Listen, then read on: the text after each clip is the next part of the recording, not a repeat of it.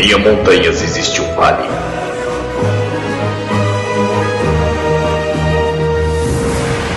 Nesse vale, uma pequena abertura revela uma sala de reuniões. Em que os Illuminaires se encontram para gravar o Illumicast.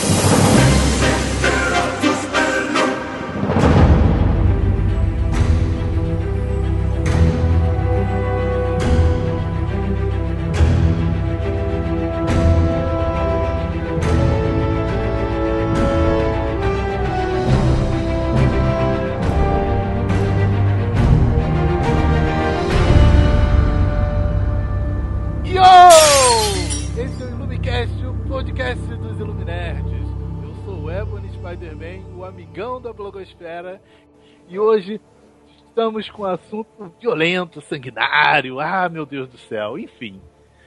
Nossa, vamos falar sobre cenas, melhores cenas de ação. Para tanto, conosco está aqui o nosso amigo queridíssimo Externo. Sou eu aí, galera. E mais queridíssima Ninfa. Olá, olá, olá, galerinha.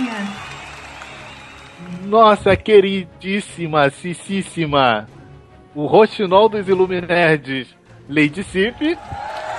Oh God. Olá, Yomina.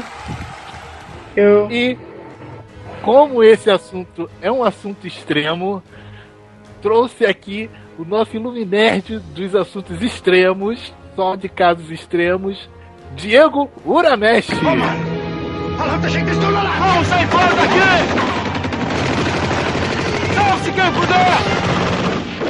Aê, obrigado, cara. Você falou meu nome certo. Vem cá, a cena do Jason Mendes conta como cena de ação? É, Depois das nossas escolhas, tá bom, bonitão? Lembrando que o Diego é do site Zoação 40, mas isso depois ele faz o jabá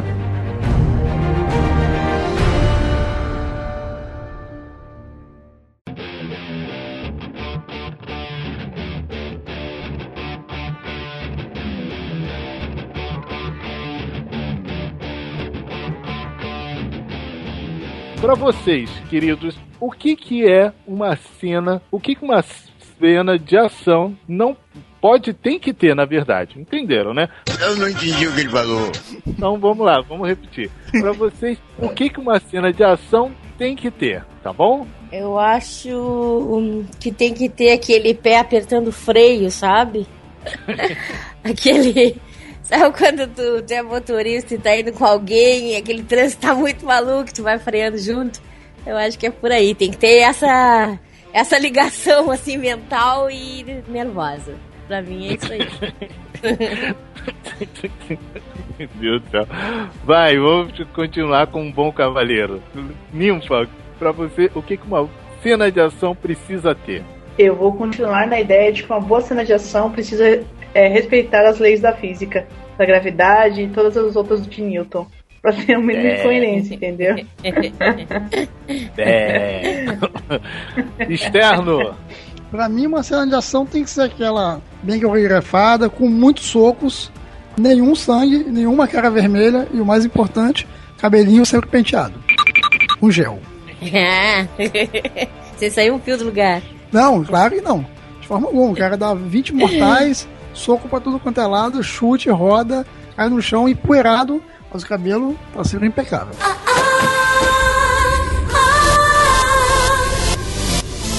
É por isso que o oriental tem cabelo bom?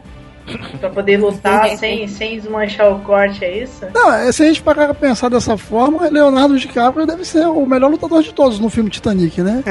Com aquele vento todo, que o cabelo do cara não despenteia.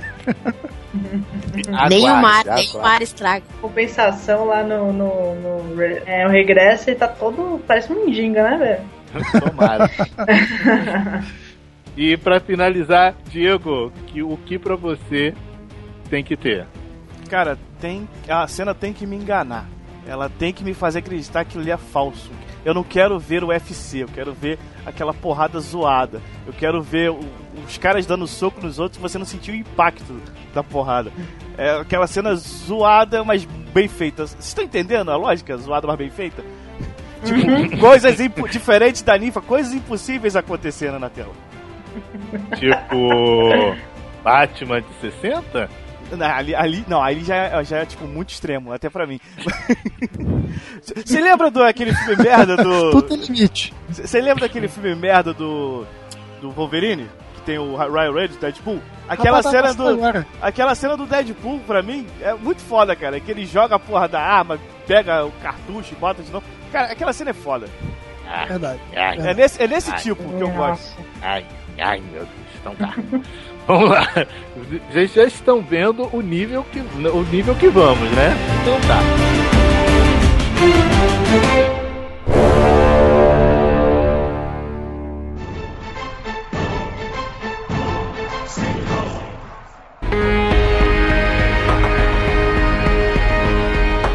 Mundo a postos, todo mundo com sua lista de cenas de ação.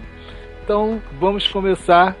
Externo, por favor, você começa com a sua cena, melhor cena de ação ou com a cena de ação que você escolheu. Bom, eu sou um pouquinho controverso, então eu escolhi algumas que eu acho que as pessoas não vão comentar. Que é do filme Único, que em inglês o nome do filme é The One. Eu vou dar só uma explanação rápida pra você entender o porquê a cena Esse- de ação é tão não boa. É, não é o confronto aqui? É, o confronto. Ah, é, acho que é, é verdade. assim. É, o único. É, É, é verdade, o único seria uma tradução mais literal. Sim, É verdade. É, esse filme ele se passa em um determinado universo onde as pessoas têm livre acesso a outros universos e elas descobrem que existem mais ou menos 128 universos, se eu não me engano. E o filme já começa num ponto em que só faltam cinco universos para serem confrontados, como diz o, o próprio nome do filme, né? Porque o, o protagonista, o Jet Li, descobre que quando ele mata uma cópia dele em outro universo, a força desse esse outro eu dele se divide entre todos os que sobraram. Então o filme te coloca numa posição em que você fica esperando realmente o confronto final, em que o Jet Li vai lutar contra o último, uni- última cópia dele no último universo que ele vai visitar. E quando começa aquela cena de luta, é, é muito legal, porque tem aquele Kung Fu, né, cobra, Kung Fu tigre, e como toda cena de, de luta que se presta, toda cena de ação, tem que ter coisa sendo destruída, coisa caindo, de tudo quanto é canto. Então tem uma chuva de faísca que é muito legal, que começa a cair em câmera lenta, mas os personagens continuam se movendo numa velocidade normal, que dá a entender que eles são muito rápidos. É uma cena muito bacana, muito legal mesmo. Pra quem gosta de Kung Fu, eu acho que é um prato cheio. Então tá, né? Tá falando, eu acredito. Essa, essa, não, essa cena é foda, cara. Essa cena é Ah, eu foda. gosto pra caramba. Cena é foda. Cara, eu adoro eu- Kung Fu, adoro a coreografia de Kung Fu. Vai, vai, Ô, vai, sabe, adoro. sabe o que é melhor do que o Jet lutando? É o Jet lutando contra ele mesmo. Isso é que é foda. Exatamente. Eu vou Esse até é botar é o o link problema. pra vocês aqui, ó. Esse é que é o problema. Eu odeio esses filmes em que as pessoas lutam com os, com os clones, os seus múltiplos, o seu qualquer coisa, entendeu? Eu sempre lembro qual é da- do filme do Van Damme. Então, assim, pra mim, é, cara, é estranho demais. Aquele Não fale ele mal do Van. Damme. Ah, ele tem um clone, um do clone, É, cara. não fale mal do mestre Van Damme, por favor. É. Ah, é. Inclusive, uma das cenas que eu separei é dele. Eu também. Ah, é. Deus do Peraí, é do Grande Dragão Branco? Com certeza. Ah, Ah, então Grande vou ter que Dragão escolher Branco outro. pode botar todo aí. Nossa, nossa, grande branco. Nossa, Vamos? eu, é, de eu Maldito assistia externo. toda vez com meu pai. Milpa, fala aí, Nia. Eu vou falar primeiro da cena icônica de Old Boy, do martelo, quando ele vai. Eu não sei se todo mundo tá ciente da história do Old Boy. Tô falando original, né? O bonzão, o coreano mesmo. Então, pra quem não conhece a história, Old Boy é um cara que ele, do nada, ele foi sequestrado, ele passou 15 anos numa, numa, num quarto de hotel sendo alimentado, ele tinha TV, ele tinha chuveiro, num quarto de hotel, cara. Só que ele ficou sequestrado lá, preso 15 anos. Aí, quando ele tava beirando a loucura já, aí soltaram ele do nada. Aí ele volta pra se vingar e ele acha o lugar onde ele ficou sequestrado. E cara, ele, ele mata assim, ele assim, ele bate em 50 caras com martelo. É muito impressionante, porque tem aquelas lu- lutas de cena e ao mesmo tempo tem gente querendo bater com ele no de, de taco de beisebol, e vão pra cima dele e ele tá muito na fúria. Ele detona 30 caras com um martelo. Tipo, um martelo mesmo, sabe? De, de bater prego. E é, é bem. Inclusive, na versão americana que fizeram, bem ruim, inclusive, é, eles conseguiram reproduzir até com uma certa maestria essa cena aí. Eu só não Porque entendi eu uma coisa. É. Você falou que ele bateu uns 50 gatos com o martelo como se o martelo fosse pouca coisa. Não... pra mim, o martelo é suficiente pra matar qualquer um. Mas tudo bem. Não, mas, é, aí mas a intensidade da carnificina da coisa, né? Da loucura que ele Ah, tá. sim, sim. É o legal da É. cena. E também porque ele tá sendo atacado de tudo que é lado, né? Mas as marteladas são. Não, fiquei preocupado, porque daqui a pouco fala que o machete também é, é pouca coisa, né, sabe? Porra, cara. Cara, O que eu Ô, não mas tô mas gente, tem que entendendo- passando agora na TV. É uma gente tá que ele pega as tripas do cara e bota no. bota na. Ah, no é. helicóptero. é, É, Excelente, cara. Excelente. O que eu não tô entendendo é que a Ninfa fala assim: não, tem que obedecer às leis das da física. E o cara com um martelo de Chapolin Colorado pegando 50 pessoas, isso faz todo sentido, né? Mas amigão, ele é chapa, amigão. é, ele quer se vingar. Ó, se fosse nos Estados Unidos, ele, ele estaria com um martelo, um martelo, um martelo a jato produzido na América, em cima de um trem em movimento. Aí sim, você estaria contra as leis da física. Mas não, ele tá num corredor de hotel, pé no chão, tudo firme ali. É que tem 50 caras em cima dele. Eu vou até tentar achar a cena aqui e mandar pra você. Pra vocês. Mas é, é bem impressionante essa cena aí. É, Cara, é digamos que filme seja um não- símbolo. Não, é uma coisa light de se assistir, cara. Não é. Aliás, a trilogia da vingança não é, né? Tem mais É. truques nesse nível aí. É, é danado, cara. Eu nem sei se eu tenho coragem de ver de novo, cara. Porque é- acaba com a raça, gente. Porque a Ninfa É falou aí da parte da ação, mas a gente pensar em tudo que acontece com ele, que ainda, que ainda vai acontecer quando ele acha que saiu, né? Porque na realidade é ali, ali que o buraco dele afundou mesmo. Meu Deus. Ali. Então, é ali que quando ele sai que o, que, o, que o filme começa mesmo, né? Porque esses 15 anos aí é só meio que É, é. deixando o pessoal em banho-maria pra, pra, né? Meio que esquentando o motor. Porque quando ele sai, filho. Vamos lá, Então vamos lá, vai. vamos lá, Diego. Diego, vai, fala logo o que você Ô, quer falar então, logo. não, cara, eu vou, vou começar com uma que eu já, já te presenteei com essa bela cena. Tem Seis minutos, coloque lá no YouTube. A maior cena de ação de todos os tempos. É um filme hollywoodiano. é, a Lady sempre conhece. Um filme É, hollywoodiano que tem um cara que ele foi preso e ele. Aí é que entra o que eu falei lá no começo. O cara desafia todas as leis da física possíveis. Vocês estão ligados no drift que o cara faz com o carro, faz com a moto? O cara faz isso com um cavalo. O cara, primeiro, ele está sendo arrastado por, por policiais Ai, por uma Deus. corda com um cavalo. Aí ele dá um chibarai, segura num poste, os cavalos É, é, caem. Não, não, ele não segura no poste. Ele bate com o saco no poste Isso, e não isso. sente nada. Exato. Ele derruba os cavalos dos policiais. Vai lá, pega um cavalo, vai correndo com o cavalo de boa. Aí passa a porra de um caminhão, sei lá, ele dá um, dá um arrastão no cavalo, o cavalo vai es- escorregando por debaixo. Caralho, isso é muito bom, cara, caralho. Você, você já percebeu que todo carro que ele bota a mão acaba voando? Isso, cara, isso. O Cara, cara é, é o pai da Jessica Jones. Também é a, é a cena mais interminável de ação do mundo também, né? No- É, cara. vai acabar, ainda não, ainda Exato. tem muito mais pra frente, cara. aí o cara, cara cai, ele, ele, coisa. ele tá com ferro, pegou na, na parte da frente do carro, o carro explode, voa. E o legal é que no finalzinho ele tá com o cavalo, aí vem, vem a porra do- do- dos, dos outros carros passando por cima de outros carros também enfileirados perfeitamente, que eu não sei como é que acontece isso na Índia. Cara, essa cena é incrível. né? Quando eu vi alguns anos atrás, eu falei, caraca, a cena da minha vida. Eu nunca vou não, e- deixar de falar dela. e- E o legal é que ela não perde o ritmo nunca, tem um ritmo acelerado. Nunca. Com tudo isso que acontece, tá sempre a mil aquilo acontecendo, todos os acontecimentos acontecem na mesma correria, cara. E tem Sabe um o que é detalhe, e tem um detalhe muito bom. Os- o cara está algemado o tempo todo. É, é, pois é, aí, aí tem um detalhe. Esse filme que o Diego tá falando é de um personagem até muito conhecido na Índia, ele fez vários filmes, que é o Sinhan. É, é, sim, engraçado que né? ele tá algemado, só que quando ele pula por cima dos carros, na mesma cena, você vê que ele abre os braços, sabe? É, muito bizarro. E tem uma outra cena dele, que é muito famosa também, que ele dá um tiro em um carro que tá vindo, o carro voa, sabe? Assim, voa, mas não é voar pouco, não. Cara voa acho que uns 5, 6 metros de altura. Era O carro- explosivo. É, é tipo isso, o carro capotando no ar, ele consegue arrancar o cara de dentro do carro e bater no cara. E o melhor de tudo, ele é o único policial, com certeza na Índia, que tem um cinto de couro com uma largura de 20 centímetros. Porque o que esse cara. style. É, porque o que esse cara bate com o cinto nos outros, cara. Não é em pouco filme, não. É, é, há mais de 5, 6 filmes que ele bate com o cinto pros caras. E, ó, e pra você ouvinte, se de repente você quer ver mais dele, jogue Golimar no, no YouTube. Porque ele também é a versão é, indiana do Michael Jackson. Meu Deus do céu. Né, Deus né? Ele só pega a, o- a nata, né? Que bom, né?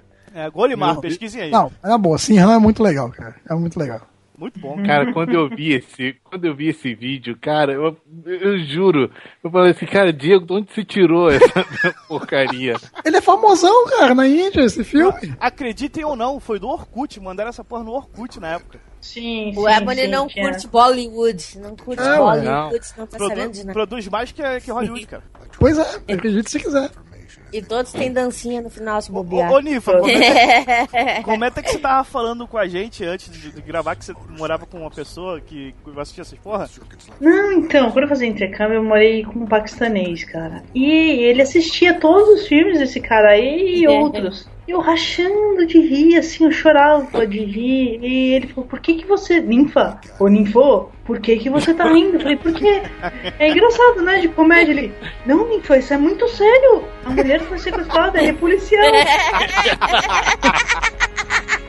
Deus do céu. Pior é que é, né? Pra nós um troço vira uma comédia, né? Pra eles é um filme sério de ação. Eu vou aproveitar e fazer, fazer um jabá de graça aqui, ó. Podcast gravou um, um- um podcast sobre o Sinhan, vale muito a pena ouvir também, é muito engraçado, cara. Vale muito a pena. Ganhou meu respeito. né? Com certeza.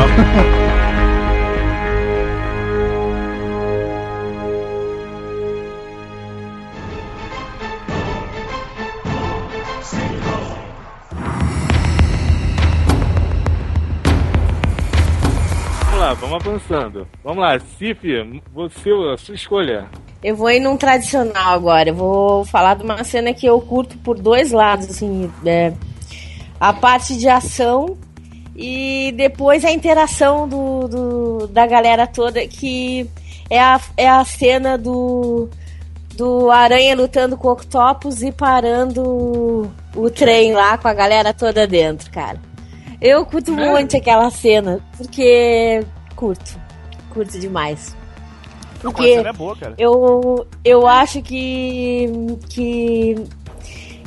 Claro, né? O pessoal que, não sei, se curte quadrinho, não curte quadrinho, coisa e tal. Mas a gente sabe daqueles ódios que os novaiorquinos pegam, assim, pelo.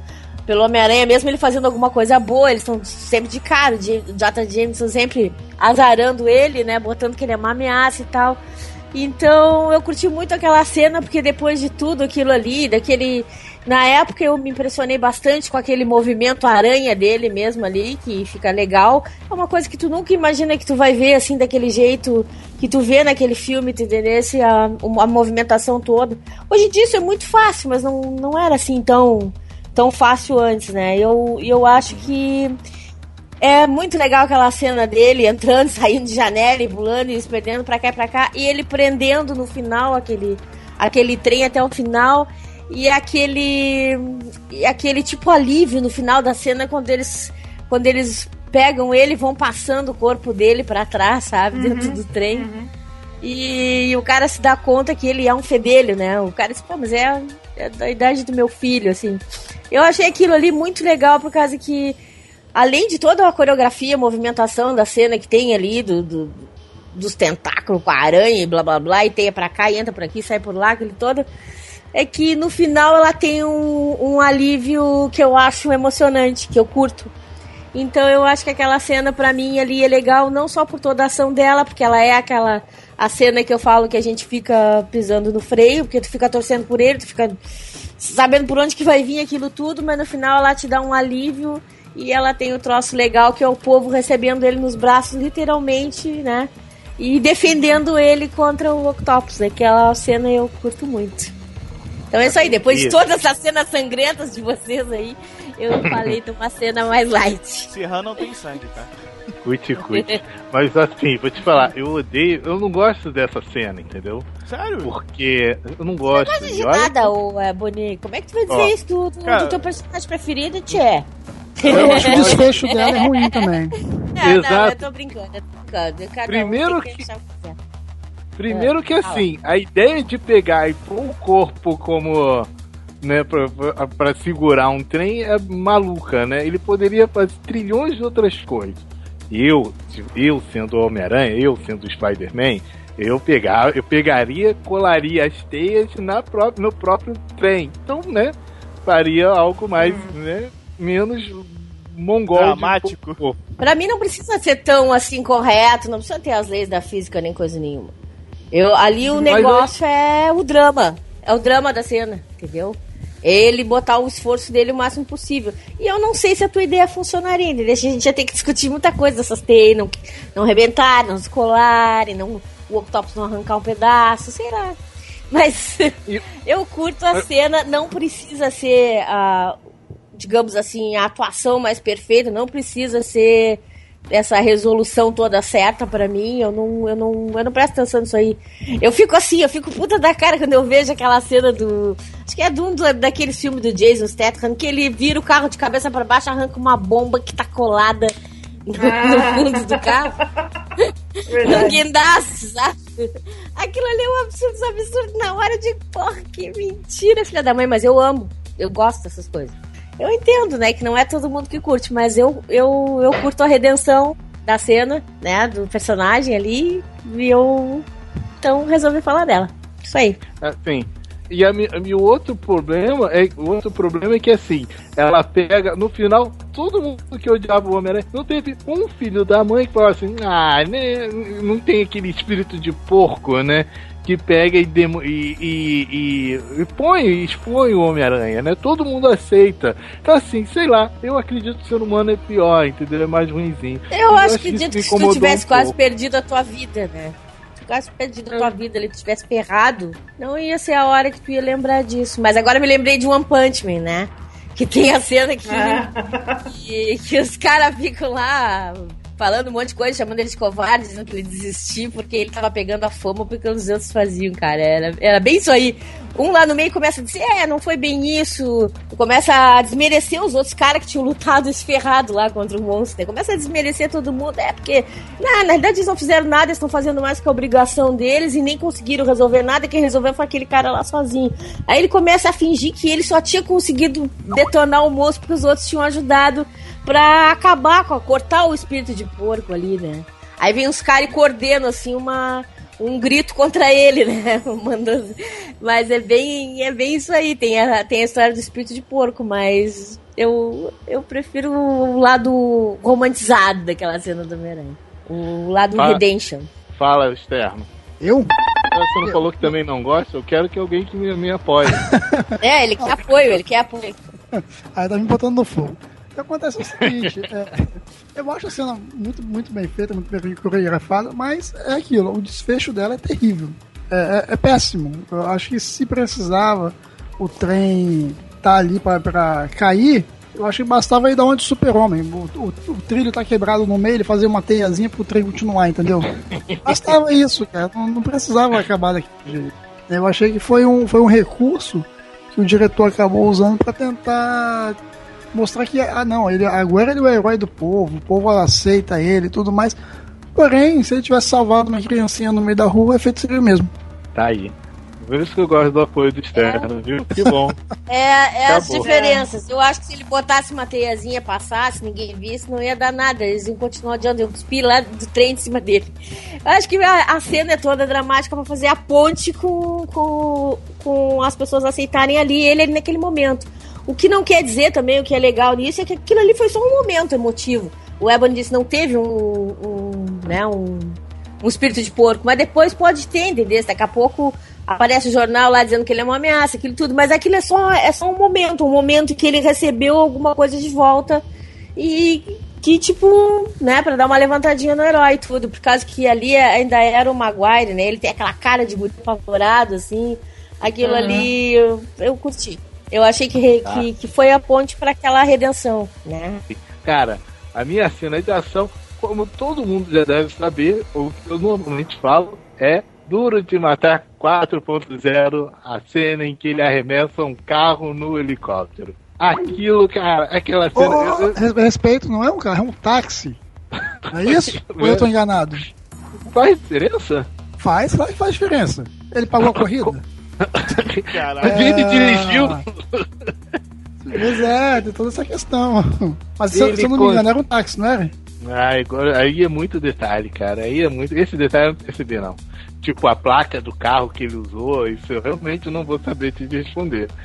Mas assim, é, cara, a cena. Tá o, o John McClane no meio de um túnel, né? Ah, indo carros de um, de um lado do túnel e do outro lado do túnel. Tá todo mundo batendo, ele se- ah, consegue se, se esquivar atrás de uma coluna que eu sabe Deus de onde ele tirou, saiu aquela coluna no meu, meu estreito pequeno. Aí, aí, daqui a pouco tem a seguinte conclusão, o vilão da história, né? Fala assim, ó, a gente não matou o cara ainda não. Aí o, isso ele olhando ali para pro final do túnel tá o helicóptero. Aí ele dá uma estressada, pega o cara que ele tava protegendo, foi de lado e começa a resmungar. Poxa, vem daqui, tá vem daqui. Gente. E pega, pega o. pega um carro e arremessa no, no- no- no- direto no helicóptero. E no final ainda diz assim, poxa, né? Tive de fazer isso porque eu tava sem bala. Cara, aquela cena foi sensacional, cara. Teve uma vez que eu fui me encontrar com uma garota E lá vamos nós. lá na minha época de solteiro, aí tava com a garota do lado. E assim, a gente tava, a gente tava, a gente tava bebendo com a garota, e assim, eu tava tão empolgado com o filme que o garçom parou e ficou empolgado com o filme também. Ainda falou assim, ó, vai passar a cena do helicóptero? Pô, vai passar daqui a pouco. Daqui a pouco ele, o garçom tava sentado do meu lado e a gente tava gritando "Êêê!" no meio do bar. Mas você me empolga. Você me empolga. Aquela foi muito boa.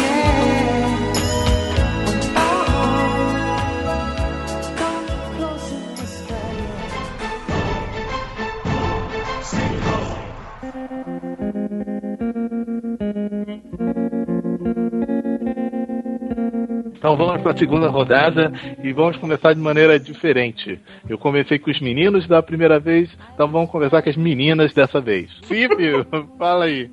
Putz, caiu pra mim. Mas então, vou falar de outra agora então que eu curto, que é uma cena de Kill Bill, que, que é a noiva enfrentando os 88 loucos.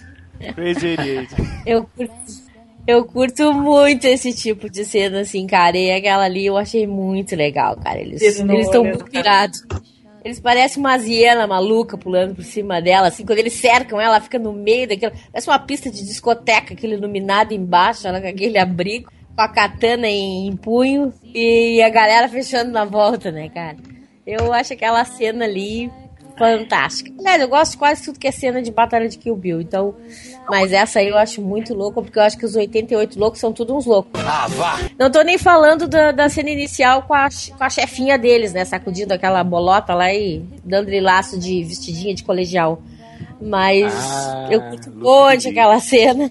Ah, o Elvis já, já enlouqueceu com a moça do, do, do vestidinho de colegial. Olha. É. Boa. Boa. Mas eu eu curto aquele, eu curto as bizarrices que o Bill e curto lá aquela cena é uma das minhas preferidas também, cara. Muita muita sangueira, muita desgraceira, muita gente saltando de tudo que é lado e muito estiloso os 88, né? Vamos lá, Diego, você. Jack Chan. Jack Poxa, Chan muito é um bom. cara que ele. no- vou, vou ci- vou citar uma, porque é, a minha- é um dos meus filmes prediletos dele. Que é. Acho que aqui na tradução virou Operação Condor, que é a cena do Super-Homem, cara. Aquela Oi, cena é muito boa, cara. Aquela cena é muito boa, cara. A, a forma que o Jack Chan. O Jack Chan é foda pra caralho. Eu fiquei tristaço quando ele lutou ele, o Jet Li, que aquela luta pra mim foi bem mais ou menos. Mas essa cena é toda construída pra, pra, aquela, pra eles lutarem naquela parada do, daquele ventilador gigante que fa- faz teste de aerodinâmica dos nazistas e luta lá com os mercenários e tal e mete a porrada na galera com dois caras estão lutando contra ele. E aí as garotas começam a girar as, as- os botões, apertar os botões lá e começam a girar o ventilador. E é uma, um ventania incrível, cara. E aí o, o cara que seria o inimigo, ele foi traído pela, pelos mercenários e ele começa a ajudar movimentando as paradas do. que, que faz o vento fluir.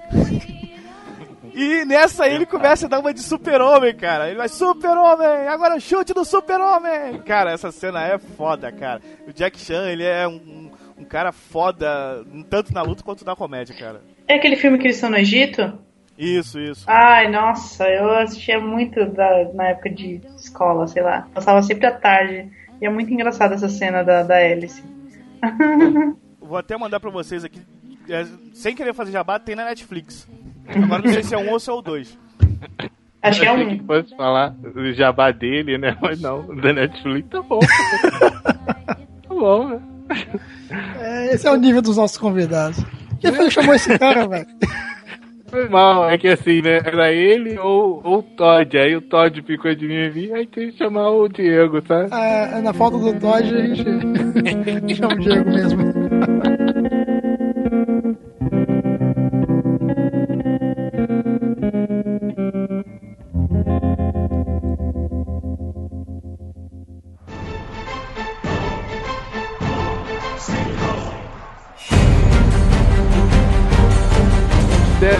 Manda ver. Vamos lá. Eu não sei se, se você, de repente, é, chegou no planeta Terra agora, né? Passou algum tempo em outra galáxia e não assistiu Scott Pilgrim.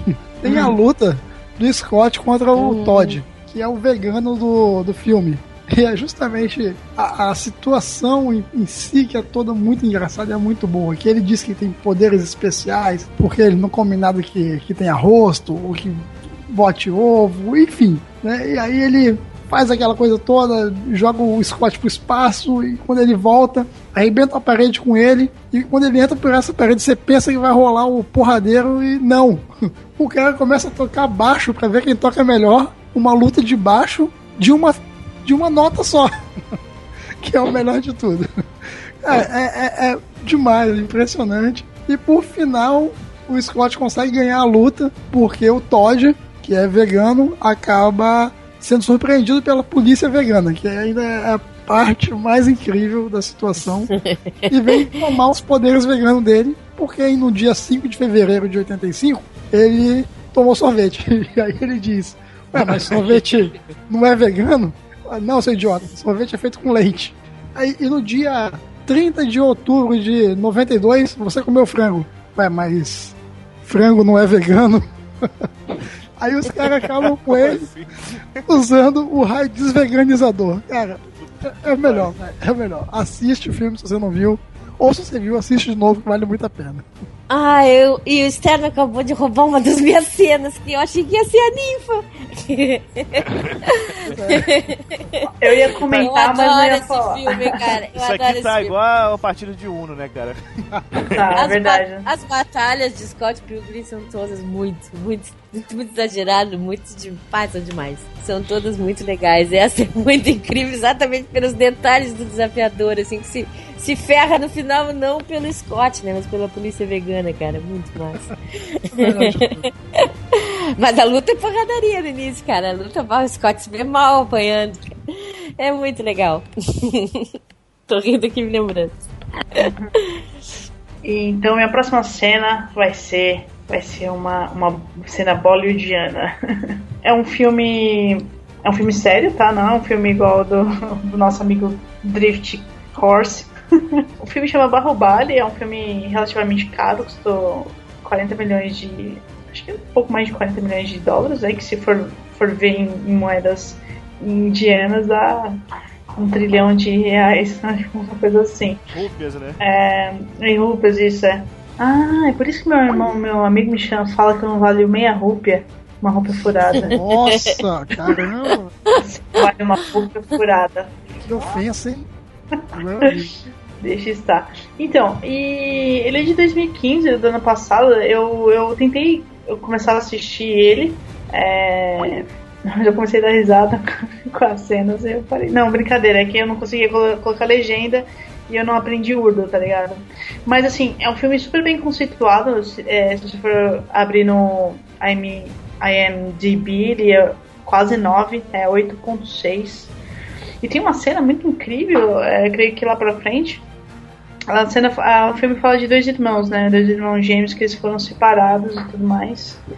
E depois existe uma batalha entre os dois reinos. E a cena constitui. Fica bem cena de guerra mesmo, que fica dois exércitos num deserto, um vai atacar o outro. Aí um deles fica parado esperando o comando deles.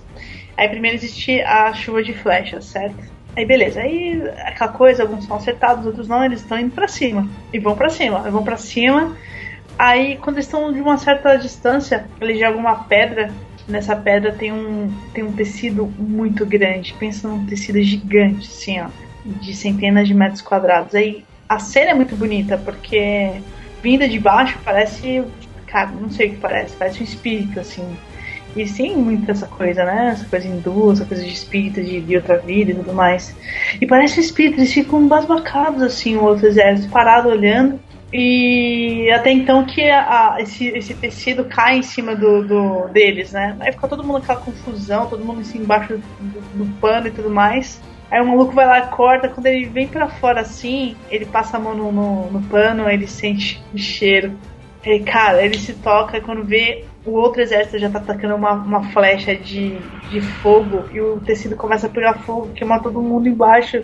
Ah. E, cara, isso dá de 10 e muito, muito filme hollywoodiano. Então, assim, é muito dramático. Pensa, você. Primeiro que você tá sendo. Vem aquele pano gigante, parece um espírito. Ponto. Aí cobre todo mundo, aquela coisa, todo mundo desfoca, porque tá- metade do exército tá, tá coberto por aquilo. Beleza. Aí não. O pano não só é um espírito, mas é um espírito encharcado de gasolina, ou seja lá o que eles usaram pra, pra, pra umedecer o pano, entendeu? E começa, meu, aí começa a vir fogo, fogo. Aí eles tacam outro, só que no céu mesmo eles já tacam fogo e começa a pegar fogo no céu, entendeu? Quando cai em cima deles assim, aí já queima tudo. É, eu vou tentar achar a cena de novo pra vocês verem.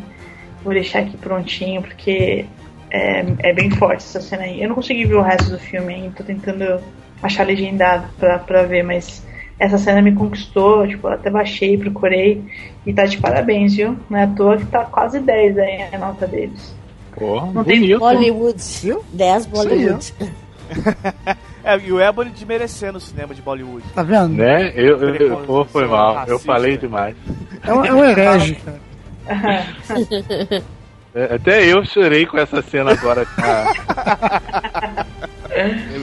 É, enfim. Ah, Mas, mas quando, quando a Nivo falou, ah, foi um filme rel- relativamente caro, custou 40 milhões, eu falei, se ela falar de roupa, tá de sacanagem. R$2,50.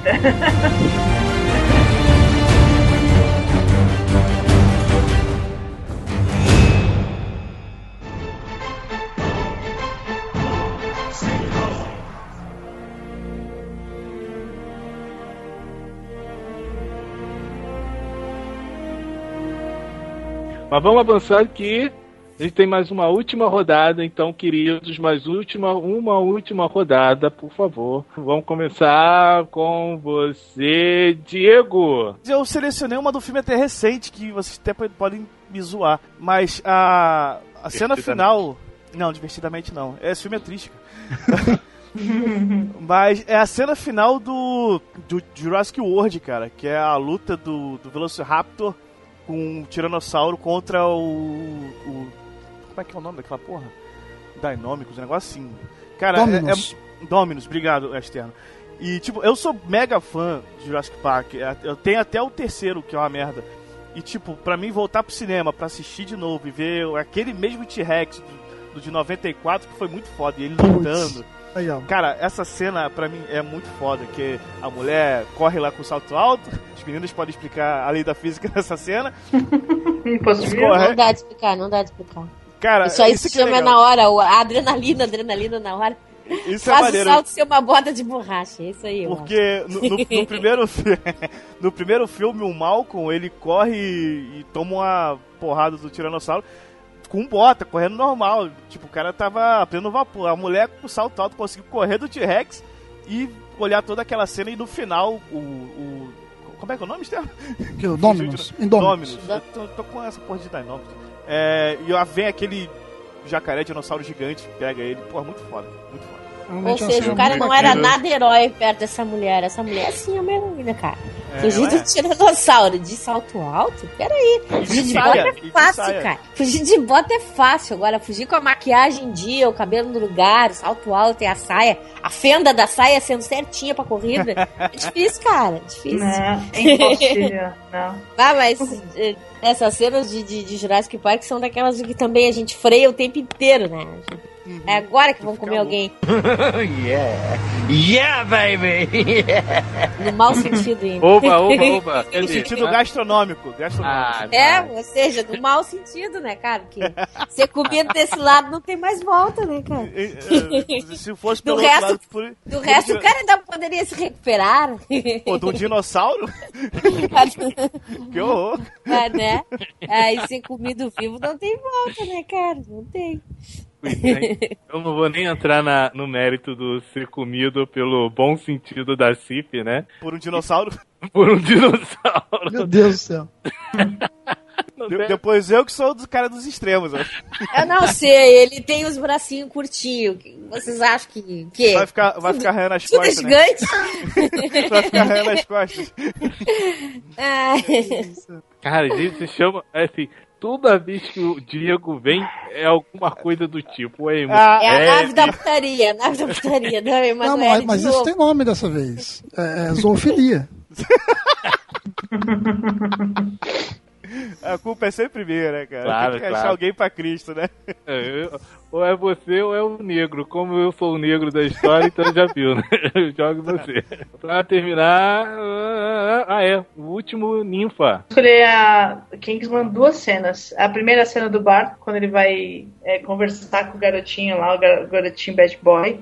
E, cara, ele simplesmente acaba com mais de meia dúzia de caras, assim, com um guarda-chuva, né? Tudo bem que é um guarda-chuva que vira um escudo, um guarda-chuva que dá tiro, um guarda-chuva que dá pra ver por, por trás, né? Dá pra ver é transparente. É o seu tá guarda-chuva, né? É.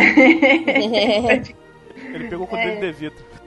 Pra você ver, né? Tem gente que tem uma bazuca e não sabe usar. E o cara com guarda-chuva fez o que fez, né? Não É leva que ele é um guerreiro sentido. gentleman, né? Eu tenho- É um É um guerreiro gentleman. gentleman. Eu adorei que Essa escolha do guarda-chuva foi muito legal, né? Porque na Inglaterra, é, Londres especialmente, é o local onde mais chove no mundo, né? É muito comum que todo mundo tenha um guarda-chuva lá. Então, aí a segunda cena do Kingsman também, que é a cena icônica lá da, da igreja, que é, é, o curioso dessa cena mais legal é que é feito com um take só. Ou seja, é contínua, sem, sem cortes, assim. Foi um treinamento do caramba. A, a gente, a da. Agora vou fazer um jabá lá da, da outra página. A gente lá do filme é legal mais, a gente postou é, uma entrevista dele, foi meio que o making off dessa, dessa cena, que ela foi feita de uma vez só. Então, poxa, fora os efeitos e tudo mais, pra um senhor de, sei lá, acho que tá beirando 50 anos, o Colin Firth, fazer uma cena daquela, tipo, rápida, violenta, com vários movimentos, é bem, assim, tem que ser bem treinado mesmo, tanto quanto um balé. Pois é, tem que sair tudo na ordem, né? Porque, pô, filmar É. é, uma vez só é um, é. um É. troço complicadinho, né, cara? Né? Sem Pra depois, é um assim, tomar um tiro do peito. Já que estão dando spoiler mesmo, tudo bem, já, já É. deu mesmo. Aquilo, aquilo chateia, foto. né? Manda Tu foca. não, ah, tu não consegue aceitar ali, né? Mas é. Faz Então, parte, faz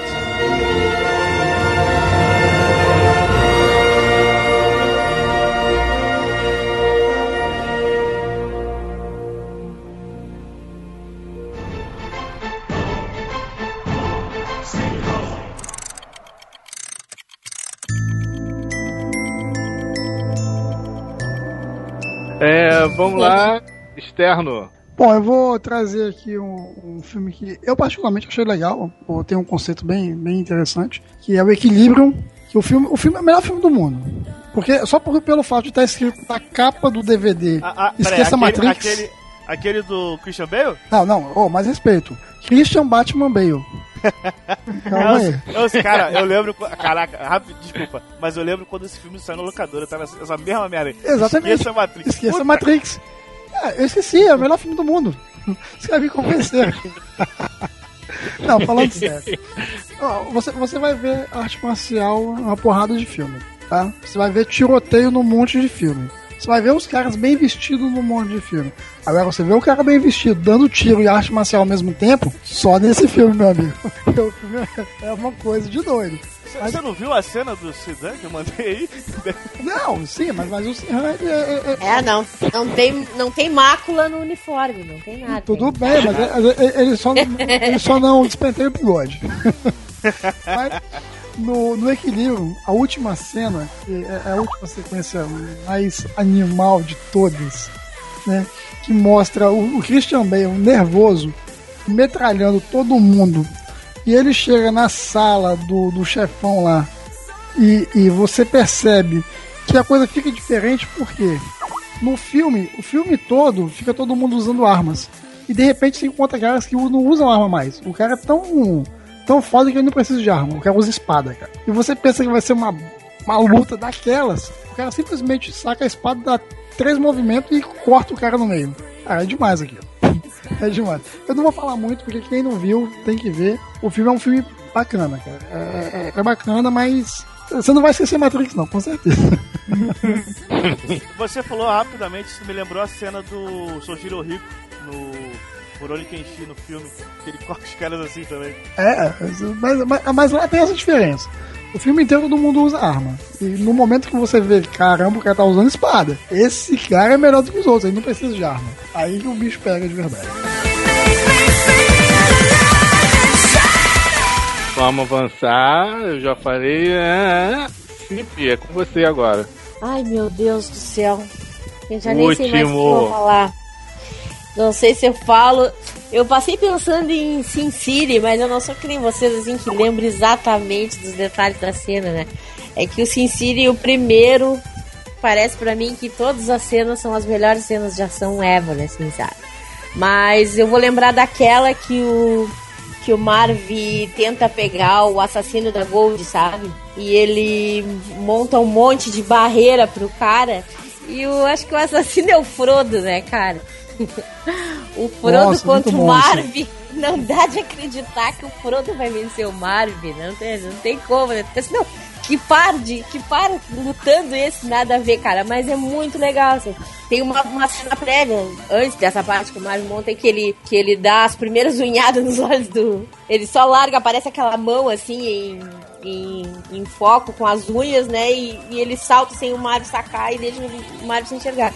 Depois o Mario vai se armar nessa cena, cara, e, e, e ele faz aquele monte de armadilha pro cara e o cara desvia de todas, né, cara? O cara, o cara nem se abalou com as armadilhas dele, um monte de coisa pra pegar o cara. E, pô, eu acho aquela cena, assim, fantástica. Eu acho a estética de Sin City fora do normal. Eu, eu, pá, eu posso ver aquele filme 300 mil vezes que eu amo demais. Parece que eu tô vendo um quadrinho na tela, né, cara? Mas um quadrinho dos mais estilosos possíveis, né, cara? E as cenas do, do, do, do, do- de Sin City são todas terríveis, né? Assim, as, as do Mario são tudo uma sangueira, uma, uma- umas mortes violentas, uma esmagação de crânio, mas essa aí do Frodo com, com o Mickey Hurk, Mickey Hurk gigantão com aquela cara dele, e o Frodo saltando com os óculos super maneiro, é, é uma das cenas que eu acho muito massa em Sin City, né, cara? Eu, como menção honrosa, como menção honrosa, como escolha, eu vou fazer assim. É uma cena simples, muito simples, tá? Enfim, que é que eu vou pôr. Afinal, apesar do filme ser ruim, a movimentação, né, do personagem pra mim fez toda a diferença no filme. Por mais que não tenha ninguém batendo em ninguém, você tem aquela aquela aquela pressão, aquele apertado freio que a Cif falava, que, enfim, vai ser esse que eu vou usar, que é a movimentação do filme do espetacular Homem-Aranha. Todas as cenas em que ele se movimentava, de, se balangandava pela, pela cidade, é, eu, eu me senti, eu acho que tentou-se fazer isso no primeiro filme, foi uma merda. Nos filmes do Toby, né, deu, iniciou e assim, você muito do filme do espetacular, acho que tem faz é, é, é, é um, um aprimoramento daquilo que o- os filmes que o Toby fez, eh, participou, né, começou fazendo, mas esse do espetacular Homem-Aranha, as movimentações pra mim são sensacionais. O filme é uma merda, os, as lutas são horríveis, mas a movimentação pra mim é incrível. É o melhor uniforme também, né? Diga-se de passagem. É também grande coisa. Ah, cara. é Snowball agora. Não, não sei. Babaca. Não sei. Baga. Prefiro, prefiro aquele queixinho do Tobey Maguire. É, eu, Cara, é, é só o- eu que não gosto do Magu- Tobey O Maguire. Maguire Ah. tem cara de Homem-Aranha, tem cara de Peter Parker, aliás. Eu também acho que o Toby tem muito mais Exatamente. aparência de Peter Parker. Mas ele não é melhor exatamente. ator do que o Garfield. O Garfield é bem melhor. O Maguire não fez nada. Só fez Eu, o Homem-Aranha. eu até acho que o outro até não é que ele não combine, mas é que o Toby parece que já nasceu homem, já nasceu Peter Parker, já ele tem a Aquela cara. cara de retardado, né? Uma cara isso, cara de, de, de quem tá sempre Por, por isso, atrasado. quando ele, é, quando ele veste o uniforme preto, ele não, não tem cara de descolado. É, e aí, aí não, É, meu. não pode se vestir em black. Tá, e as menções Hein? não, rola- não vai rolar, hein? Tá, ó, ó, ó. Vamos fazer Tá o seguinte, doido, ó. cara. Vou- Ó, eu vou abrir exceção. Vai ser dois minutos de menção honrosa. E ó, eu vou fazer o seguinte, até vou dar dois pra cada um. Não é pra comentar, é só pra citar, ok? Ok. Tá bom, tio. Mas vamos lá. Vamos ser bom. Vamos. Vai, fa- falta só a última, Ébano. Hã? Faz a sua, é, é, cena. tu disse que tinha duas. faz sua menção rosa e vambora então. E a outra, lógico, Marvel sempre, né? A Hulk Buster contra o Hulk no filme dos Vingadores 2. Que assim, cara, todo mundo tava esperando aquele momento. Aí, quando disse que ia aparecer a Hulk Buster, ia ter o confronto do Hulk, né? Já tava com aquela expectativa. Quando apareceu, quando foi a luta, cara, foi assim, foi no nível do que a gente esperava. Eu fiquei muito feliz. Lógico que o desfecho né, quebrou um pouquinho, mas enfim, a luta em si foi muito bacana, tá? A melhor cena dessa, dessa, dessa luta é quando o, o, o Hulk, a Hulk Buster tira, arranca um dente do Hulk, cara. Aquele, um ódio tremendo. É. Isso é muito bom, cara. Aí ele Enquanto- fala, desculpa, desculpa. Então, vamos Muito lá. bom mesmo. Fifi, menção honrosa, duas, Menção honrosa, então. A cena. A cena do Mercúrio em Dias de um Futuro Esquecido, que eu não sei como é que se chama o filme, se é assim. Tipo, É. X-Men? É, Days of the X-Men, né? é, Days of the Future Past, do X-Men. Não É, acredito. é aquela cena do loiroso lá do American Horror, Horror Story, que é o Mercúrio. Eu curto muito aquela cena, cara, em vez de ser uma cena de ação que fica mil por hora, aquela cena lenta. Mas eu achei aquela cena fantástica, divertidíssima. E a minha outra menção honrosa é no, no Mad Max, ahn, que que ele naquela perseguição maluca lá, que o Max tá amarrado na frente do carro lá com aquela de bolsa de sangue do cara, e aí os caras começam a loquear e se matar por vontade própria e tal. Daqui a pouco dá um redemoinho de areia né, no meio do troço. E os caras começam a ser arrastados para aquele, pra aquele ciclone de areia todo lá no meio da, da, da, da, da perseguição e carnificina. É as minhas duas menções honrosas. Beleza, Diego. Mortal Kombat 1, é, Liu Kang versus versus Reptile ou Reptile. É, pra mim é a melhor cena do melhor cena de luta do filme. As outras são boas, mas essa mora no meu coração pela música. A trilha é muito boa. E também o, o, o a luta é uma merda, mas é, é muita testosterona junta, que é a luta do Stallone versus o Van Damme no Mercenários 2. Que a luta é bem fraquinha e esperava, pelo menos eu esperava mais, mas valeu pelo confronto dos dois. O confronto épico. Isso. Ok, Ah, não. externo, sua menção honrosa. Então vamos lá. Eu vou fazer duas rapidinho. Uma vai pro filme Entrevista com o Vampiro, que é um filme bem antigo com Brad Pitt e Tom Cruise. Mas em especial a cena em que o Brad Pitt tá revoltadinho lá com a galera e acaba botando fogo no covil dos vampiros. Que é uma cena muito bacana, muito fogo, muito sangue, uma foice gigante e muito sangue. De novo. A E muito piada sangue. cretina. Piada cretina. E Antônio Bandeiras. O Brad Pitt deu piti. Ai, ah, Falar de uma cena que o Brad Pitt teve um ciricutico Eu, horrível. eu vou buscar. Eu vou buscar o contrato da Praça Nossa pra você, tá bom? Vai lá, vai Tá lá. bom. Então a última cena da, da última luta do filme do Grande Dragão Branco, onde o Van Damme luta cego, né? E ele consegue perceber quem é o juiz e quem é o adversário dele. Puta Exato. que pariu, cara. Ó, e devo, é devo bom. acrescentar, externo, é a melhor cena de cego do cinema. É, exatamente. Melhor do cinema. Exatamente. Ah, pô, Ninguém eu faz um gosto cego. dos filmes do cego, aquele que luta artes marciais. Agora, pô. Geraldo Mag... Nem Geraldo Magela faria uma Não, e, e tem um detalhe nesse, nesse filme, tá? Que ele faz um treinamento cego, e aí você vê que quando ele luta cego, não tem nada a ver uma coisa com a outra. Parece que ele esqueceu como é que é o treinamento. Detalhe. Cara, vocês são muito analíticos, cara. As pessoas reclamam que eu tô sempre analisando tudo, mas que nem vocês não têm, assim, cara. Eu amo o Dragão Branco, assim, chorar, eu não vejo defeito nenhum, assim. Eu odeio o vilão de morte, assim. Eu torço pelo amigo sofrido, pela bandana né? do amigo, pela bandana do amigo. do amigo O Chung Li bateu na, na perna. Pô, comitê, cara. O comitê, cara. Pô. Deixa, deixa eu, só, eu só dar uma, uma, uma última palavrinha, Ebony, a respeito do que o, o, o Diego acabou de falar. Comitê, é só uma, uma curiosidade pro pessoal, seria o nome do jogo do Mortal Kombat. Que Exato. foi baseado nesse filme, inclusive. tá? E, e esse filme também tem, tem muito do Street Fighter também, né? Mas o, o Mortal Kombat chupou de- desse filme para ser feito o que a gente conhece hoje como Mortal Kombat. E, e só complementando a curiosidade rapidamente, os caras chamaram o Van Damme pra ele fa- fazer parte do jogo. Verdade. é o, o Johnny Cage. Ele ia ser o Johnny Cage. Só que ele ia fazer Street Fighter. Aí o Mortal Kombat foi um sucesso, ele quis vo- voltar. Aí o Ed Boon falou: Não, não, a gente não precisa mais disso. Agora tu é o Gaile, cara. Some daqui. Ah, viu? É. Parece quando a gente vai entrar no metrô e fica procurando banco. Não, vou sentar de costa. Não, vou sentar nesse aqui. Aí vem alguém e ocupa seu lugar. Esse é o John Travolta. Sacanagem. Gente, eu Pô, ninguém falou do, do- Agora falou de outra volta, é lembrei de. Tarantino. Ninguém falou de Pulp Fiction, cara. Não, não. Eu até pensei em falar, mas. Uma das melhores cenas do Dragão Branco é o tijolo não revida. cara. Sim, O cara Ah, é. quebrou o último tijolo, cara. O cara é foda. com Cara, certeza. Jim Mack, eu já tinha lido uns livros de ninja e coisa e buchido sobre o Jim Mack. Então quando eu vi ali no, no filme, ah, eu ficava assim, uau. o toque mortal, que o toque explode tudo. Vocês sabem que esse filme é baseado na história real? Sim, sabia. Do Frank É, Mills? eu- Muito Sim. foda, cara. Eu soube recentemente. Eu sabia assim. Como assim você soube recentemente? Cara, Tá, é, eles falam isso no final do filme. É porque eu É, nunca é, ficava é, pros créditos, Ah, tá. Então tá bom. Eu sempre trocava de canal. então tá. Bom, menção rosa é, vai pra cena.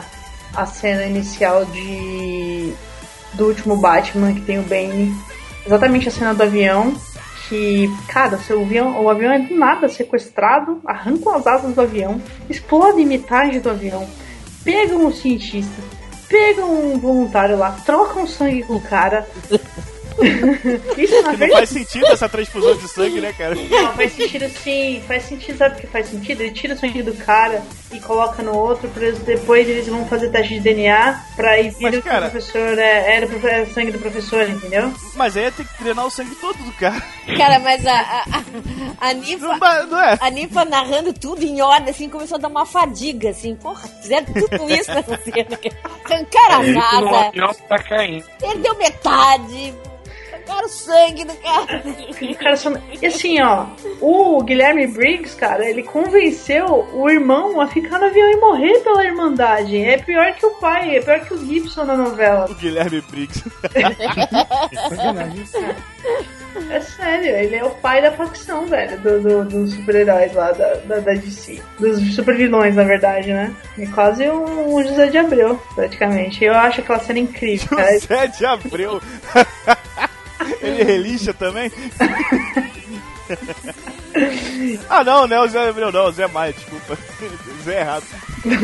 É, tá, tá tudo ali. Aí, meu, essa cena é incrível também. E uma cena que eu, eu gosto muito, da meio de tirar o fôlego também, é de da origem. O filme inteiro é meio de tirar o fôlego, né? Ele é um interestelar dos sonhos, né? Você fica confuso.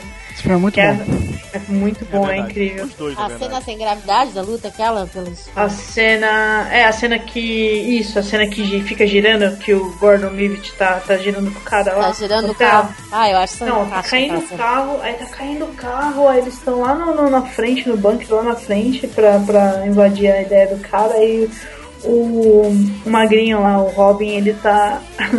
Ele tá lutando com seguranças no hotel enquanto tá todo mundo dormindo no quarto, é uma loucura. Aí não tem gravidade, ele fica girando o corredor do, do hotel, assim. E é legal que tem uma hora que ele pega a manha, na hora que o, o, o, o corredor gira, ele dá um chute. É muito bom, cara. Isso é aproveitar as leis da física, entendeu? Tá bom, então. Ok, então, minhas menções honrosas que eu acho que já esqueci. Ah, tá. É, 13 terceiro Distrito, eu adoro filme de parkour. Show. Então, O assim, francês ou o americano? o que tem o Velozes e Furiosos. Os dois Ah, também. o, o- o- não, não, o francês não tem não. O francês é o mesmo cara, é, o- no caso o de camisa branca, o, e o outro careca. No, no americano não tem o careca, é o. É o Ah, não é verdade mesmo. Ah, eu, eu vi os dois, na verdade. Mas, enfim, as cenas de parkour é sempre bacana, entendeu? Último Samurai, a cena final em que todos os samurais correm pra, pra, pra lutar de espada contra os... Pra morrer, né, cara? pra morrer, cara, né? pois é, essa cena eu tava pensando também, cara. Esse filme também. É, Essa pra- cena é, eu também é. acho muito épica. então, pra quem, não, pra quem gosta de leis de, da física, ali eles morrem. Então, assim, que- mas é mais, mais fiel é impossível.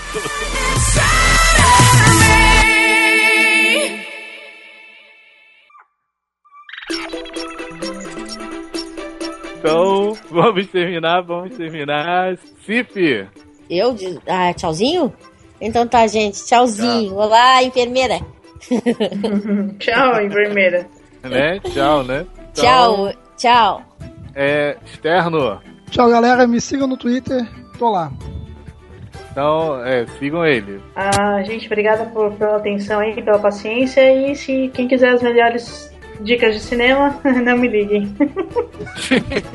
Caraca, Caramba. foi sincero, hein? Né? Telefone. aquele Zé, negócio- ah, oh, vamos marcar? Vamos, vamos marcar, vamos sim. Vamos sim, só que não. Diego. Ah, muito obrigado pelo convite. Tchau, gente. Cala a boca, Jake. Meu cachorro tá gritando aqui. É, para mais assuntos extremos, ação40.com.br. Cachorro, o cachorro participa também da gravação? Participa direto, cara. Ele sempre tá lá. No... Pô, me fez lembrar de uma música do Ratos de Porão que já começa assim com o cachorro do cara latindo no pátio. Tá E entra já uma baita de uma podreira junto no ritmo do cachorro. Alimenta, ele para de latir. Então, vamos lá. Terminando, muito obrigado pela- pelo momento de vocês terem ouvido toda essa nossa né, filosofia sobre os assuntos. Olha, filosofando aqui. Então, fiquem com Deus e até a próxima. Falou. Até. Bye, bye. E ó, o, ca... o indiano Golimar é foda. Sempre. Em pé, em pé.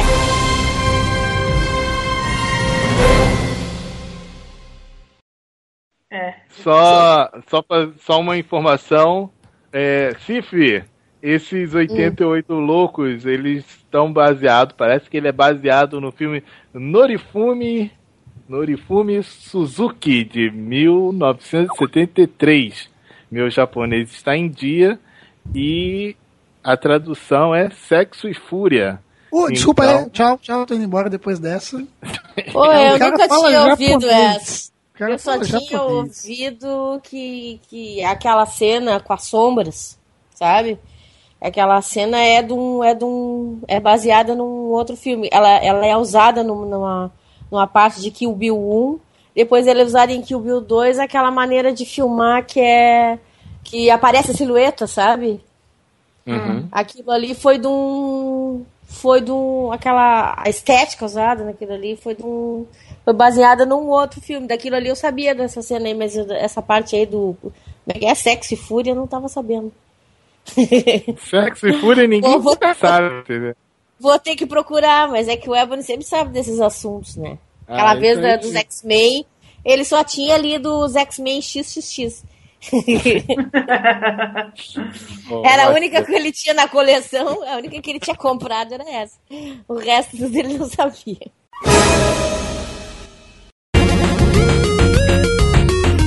E aí, galerinha louca por ação, estamos começando mais uma leitura de comentários do podcast dos Iluminerds, o nosso Ilumicast. Essa quinzena eu tô com ela novamente para a leitura de comentários, Lady Sif. Olá, minha gente. Vamos mais nessa. Vamos, vamos de novo nos comentários aí. De novo? Você, você vai, vai falar para eles que a gente tá gravando pela segunda vez, não? Ah, é. Ninguém precisa saber. Não, eu tava falando de eu gravar de novo contigo, mas eu me enrolei um pouquinho pra falar. Não, não, tá valendo, tá valendo. Coisa dos bastidores. Então vamos lá, essa quinzena foi uma quinzena bem agitada, né, Cif? É verdade, tivemos bastante bastante coisa aí no, no nosso site, bastante coisa rolando aí pro pessoal comentar. É isso aí, correria mil e nessa correria toda nós tivemos muitos posts muito legais. Vou começar aqui destacando o post da Eclética, que é o simplesmente Angel Beats. Ah, então, Você leu aí? Eu dei uma olhadinha nesse aí da Eclética, adoro os posts delas, né? Esse é mais sobre um anime, né? E esse anime aí fala aí de vida pós-morte, né? Do, do limbo lá onde os alunos uh, têm que abandonar as tristezas e os arrependimentos para voltarem a reencarnar. E ela vai, né, dar uma. Uh, vai passar por todo o anime, vai falar do estilo desse anime. A Eclética é muito completa quando ela escreve. Então, pessoal, dá uma olhada aí nesse, nesse post dela que tá muito bom. E tem um comentáriozinho do Thanatos. Isso aí, tem um comentário do Thanatos e ele falou assim: Ainda não assisti, mas sua análise me animou. Vou dar uma chance. Não, não, não perdoa não, não perdoa não, não assistiu, devia ter assistido.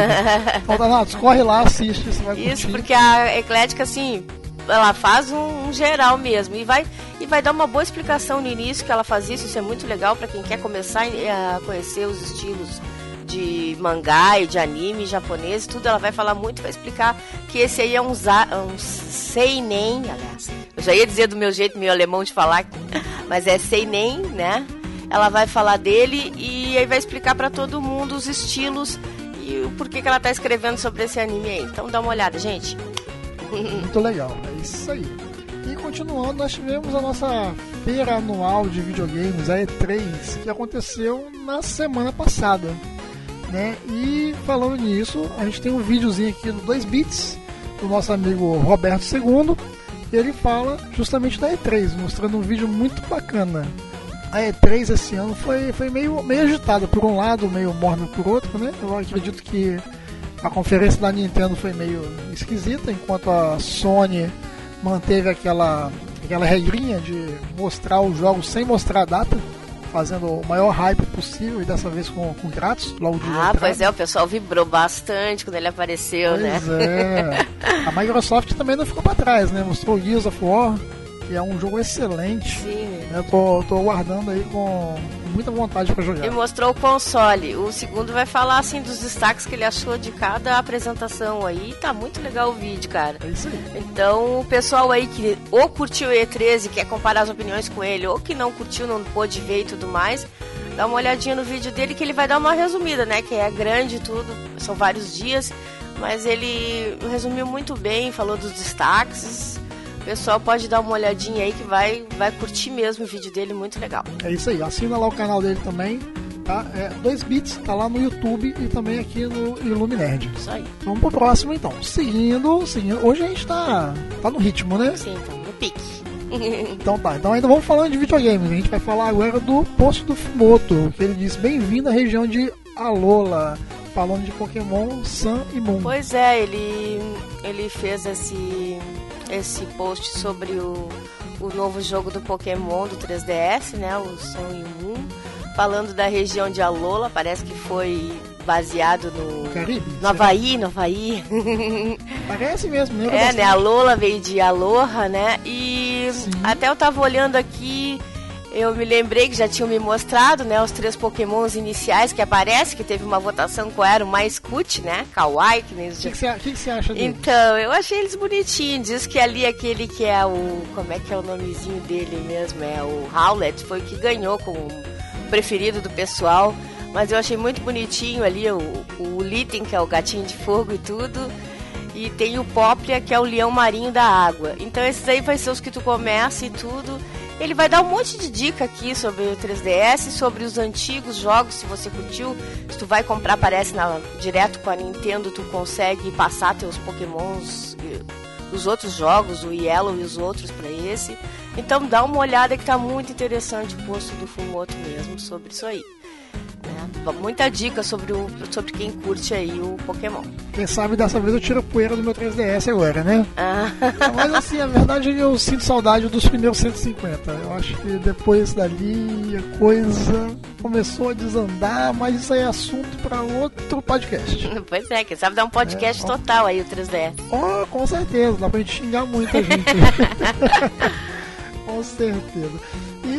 Na sequência aqui a gente tem o post da Dani Marino, que está sempre escrevendo aí, e ela vai falar dos 75 anos da Mulher Maravilha. É, Mulher Maravilha, 75 anos e mais um segredo. Pois é. O que você diz pra gente? A Dani deu uma. deu uma. uma lida uma no aula, novo, né? é. Ela deu uma lida no novo livro que foi escrito sobre a, a Mulher Maravilha, que está fazendo 75 anos, né?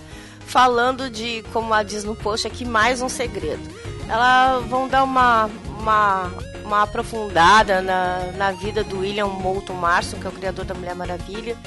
E todos os segredos que envolveram isso aí, né? E falando assim que a Mulher Maravilha tem, tem várias. Re, recontam muitas coisas dela e ficam desencavando a trajetória de onde, de onde, né?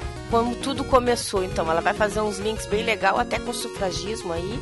A autora é essa Jill Lepore e a Dani vai estar tá dando uma geral nisso tudo muito bom o post para quem curte quadrinhos, para quem curte a Mulher Maravilha, para quem curte a história das heroínas, né, que são que é, que é, um, que é uma coisa que precisa ter mesmo, né, uma representação.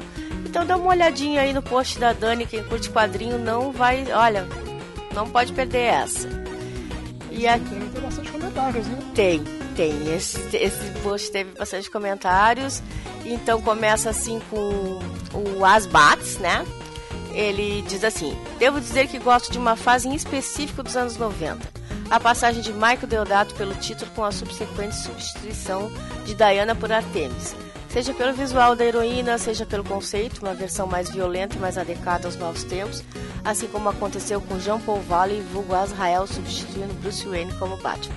Ou quanto a rainha Hipólita estaria disposta a ir para proteger a filha o Asbates aqui foi polêmico, né? Botando, preferindo o Azrael ao Bruce Wayne, ao João Paul Vale, mas tudo bem, né? É, aí teve alguém que respondeu ele, o Zero Drix aqui. Após a crise nas Infinitas Terras, o título da Mulher Maravilha passa por uma situação parecida com a do Demolidor na Marvel. No mesmo período de tempo, alternância entre sagas memoráveis, comandadas por uma equipe criativa de ponta e momentos totalmente esquecíveis. Ah, é, é certo, né? O Demolidor é muito dos altos e baixos mesmo. Quem curte o personagem sabe disso aí. E nesse caso da Mulher Maravilha agora, o Asbats tem que saber que ela, ela, ela vem evoluindo para essa violência aí que a Artemis teve a Diana mesmo, né?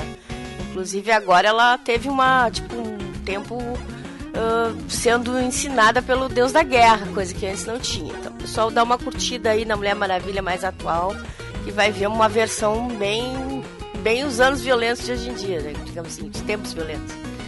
Agora tem um outro comentário aqui que é do Giovanni Coelho de Souza, dizendo: Excelente matéria. O Moulton, por exemplo, me parece ter sido um ser humano muito interessante e à frente do tempo retrógrado dele. Me animou saber que o Grant Morrison vai retornar ao ambiente original da concepção da personagem, algo que pode vir acrescentar muito a mesma. Bela, recatada e do lar, cita citação hilária, ele diz: isso aí o pessoal vai descobrir lendo o resto do post, né? E o Zero Drix aqui de novo comentou o outro, outro comentário, né? Ele o vejo menos como alguém à frente do seu tempo e mais como alguém às margens do status quo de sua época. E... Isso aí, por final, a Dani dá um agradecimento aqui a todo Isso. mundo, né? E a gente também manda um abraço Isso aí, aí valeu. Fez o comentário. É, valeu pelo feedback. Isso aí, você que não leu ainda, vai lá dar uma lida que está muito interessante, vale muito a pena. E a gente tem mais um aqui do Ilume Música, o Ark Enemy, o Ar Eternal. Isso. E aí? É o Delarry de novo, uh, botando as garrinhas de fora do gosto musical dele aí. muito legal o post falando do, do novo disco do Ark Enemy, que ele deu uma olhada, falando também da troca da vocalista. Ele vai passar por todas as músicas do disco, vai dar uma analisada e ainda coloca ali pro pessoal dar uma provinha. A faixa título War Eternal mesmo, do Ark Enemy, banda da sueca é essa, gente. Dá uma olhada aí, Sim. quem curte um death de primeira. Pô, é, É nóis, é nóis. É nós na fita.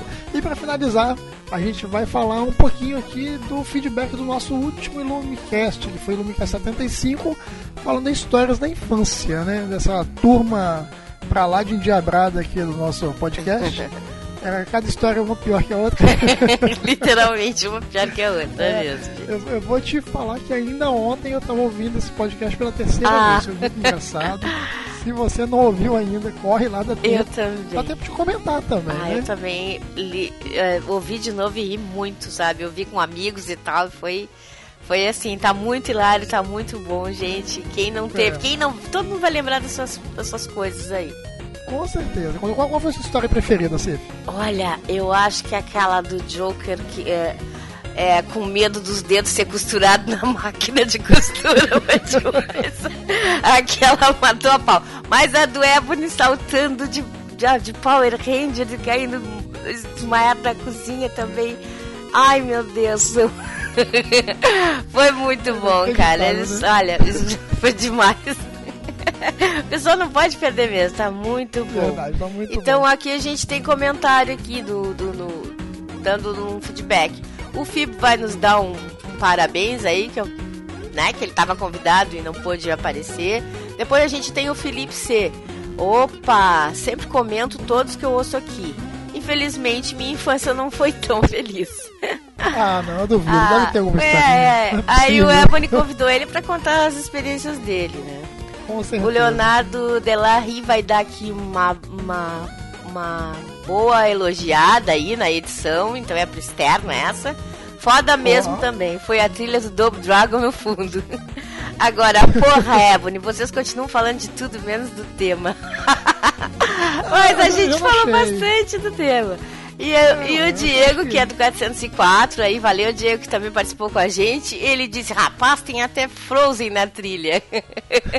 Tinha que ter, né? Infância feliz é assim. É isso aí. E Externo aí também participou aí, agradecendo o pessoal, né? É isso. E agitando a E briga. agitando né? os, os papos lá.